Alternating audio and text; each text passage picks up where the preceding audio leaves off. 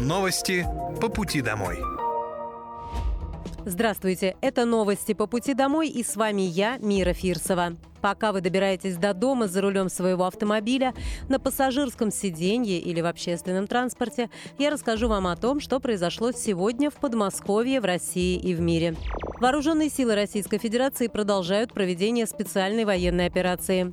На Купянском направлении противник потерял до 85 военнослужащих, танк, две боевые машины пехоты, три автомобиля, а также самоходную артиллерийскую установку «Краб». На Краснолиманском направлении потери противника составили до 160 военнослужащих, 4 автомобиля, а также самоходная артиллерийская установка «Акация». На Донецком направлении уничтожено до 260 военнослужащих, два бронетранспортера, 14 автомобилей, а также гаубицы Д-20 М100Б. На южнодонецком направлении ВСУ потеряли более 145 военнослужащих, две боевые бронированные машины, три автомобиля, а также две самоходные артиллерийские установки «Акация». На запорожском направлении уничтожено до 30 военнослужащих, две боевые бронированные машины и три автомобиля. На Херсонском направлении подразделения группировки войск «Днепр» в результате систематического огневого воздействия уничтожили до 30 военнослужащих, 4 автомобиля, а также гаубицу Д-20. Средствами противовоздушной обороны в течение суток сбиты 29 украинских беспилотных летательных аппаратов. В лагере Литвинова разместили еще более 200 жителей Климовска, детей и малышей с родителями. Для детей на территории лагеря предусмотрели развлекательную программу. Также там есть боулинг и спортивный комплекс. 9 января жителям микрорайона на период отсутствия отопления или недостаточного тепла в домах предложили временно разместиться в оздоровительном лагере Литвинова.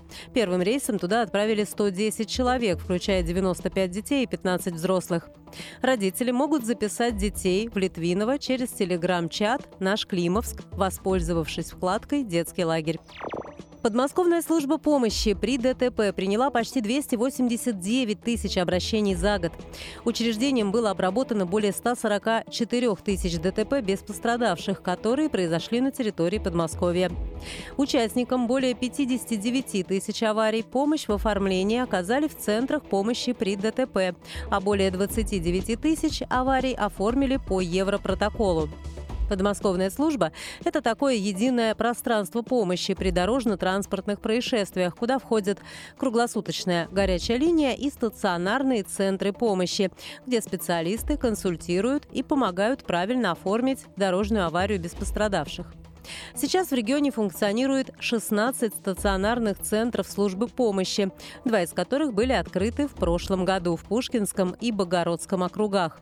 Благодаря работе службы время нахождения попавших в аварию машин на дороге сократилось с 3 часов до 40 минут.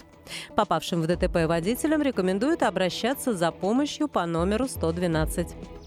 В Московской области с 1 января изменился минимальный размер оплаты труда. Теперь он составляет 21 тысячу рублей.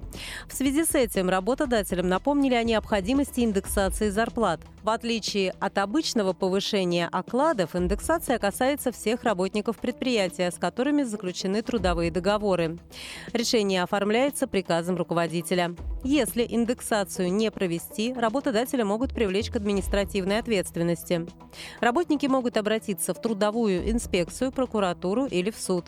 Штраф составляет от 1 до 5 тысяч рублей для должностных лиц и ИП, для организаций от 30 до 50. Если работодатель повторно не выполнит обязанность по индексации зарплаты, ему придется заплатить уже от 10 до 70 тысяч рублей. В 2024 году в Подмосковье будет продолжена программа «Социальная ипотека». Еще 160 медицинских работников, 73 педагога, 57 ученых и специалистов оборонно-промышленного комплекса, а также 5 тренеров смогут получить жилье на льготных условиях. Участники программы получают от региона 50% от стоимости жилья в качестве первоначального взноса и компенсацию суммы основного долга по кредиту ежемесячно в течение 10 лет. Сам участник платит только проценты по кредиту. Программа «Социальная ипотека» реализуется в регионе с 2016 года по инициативе губернатора Московской области. Собственными квадратными метрами могут обзавестись медики, учителя, воспитатели, молодые ученые и молодые специалисты в области ОПК и тренеры. 15 января в Подмосковье стартует традиционная экологическая акция «Подари вторую жизнь своей елке». В ней могут принять участие все желающие. В этом году планируют организовать около 300 площадок для сбора новогодних деревьев. Ожидается рекордное количество участников. Хвойные деревья нельзя отправлять в баки для отходов, расположенных на контейнерных площадках. Для участия в акции необходимо принести свою елку в один из пунктов приема. Елки принимаются только в чистом виде, без украшений и мишуры. Собранные ели будут переработаны в щепу, которая может использоваться для благоустройства парков и природных территорий, при создании лыжных трасс в сельском хозяйстве, при отсыпке клумб в зоопарках, на фермах и в центрах реабилитации диких животных для обустройства подстилки в вольерах. Экологическая акция «Подари своей елке вторую жизнь» проходит в Подмосковье шестой год подряд в рамках нацпроекта «Экология». Мероприятие организуется для предотвращения навалов сезонных крупногабаритных отходов на придомовых контейнерных площадках. Адреса площадок для сбора использованных новогодних елок жители Московской области могут найти на сайтах Министерства ЖКХ, 2бака.рф, мегабак.рф, Ассоциации председателей Советов многоквартирных домов, а также Ассоциации общественного контроля в сфере обращения с отходами по Московской области.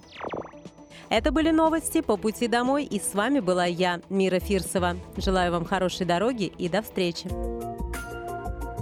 Новости по пути домой.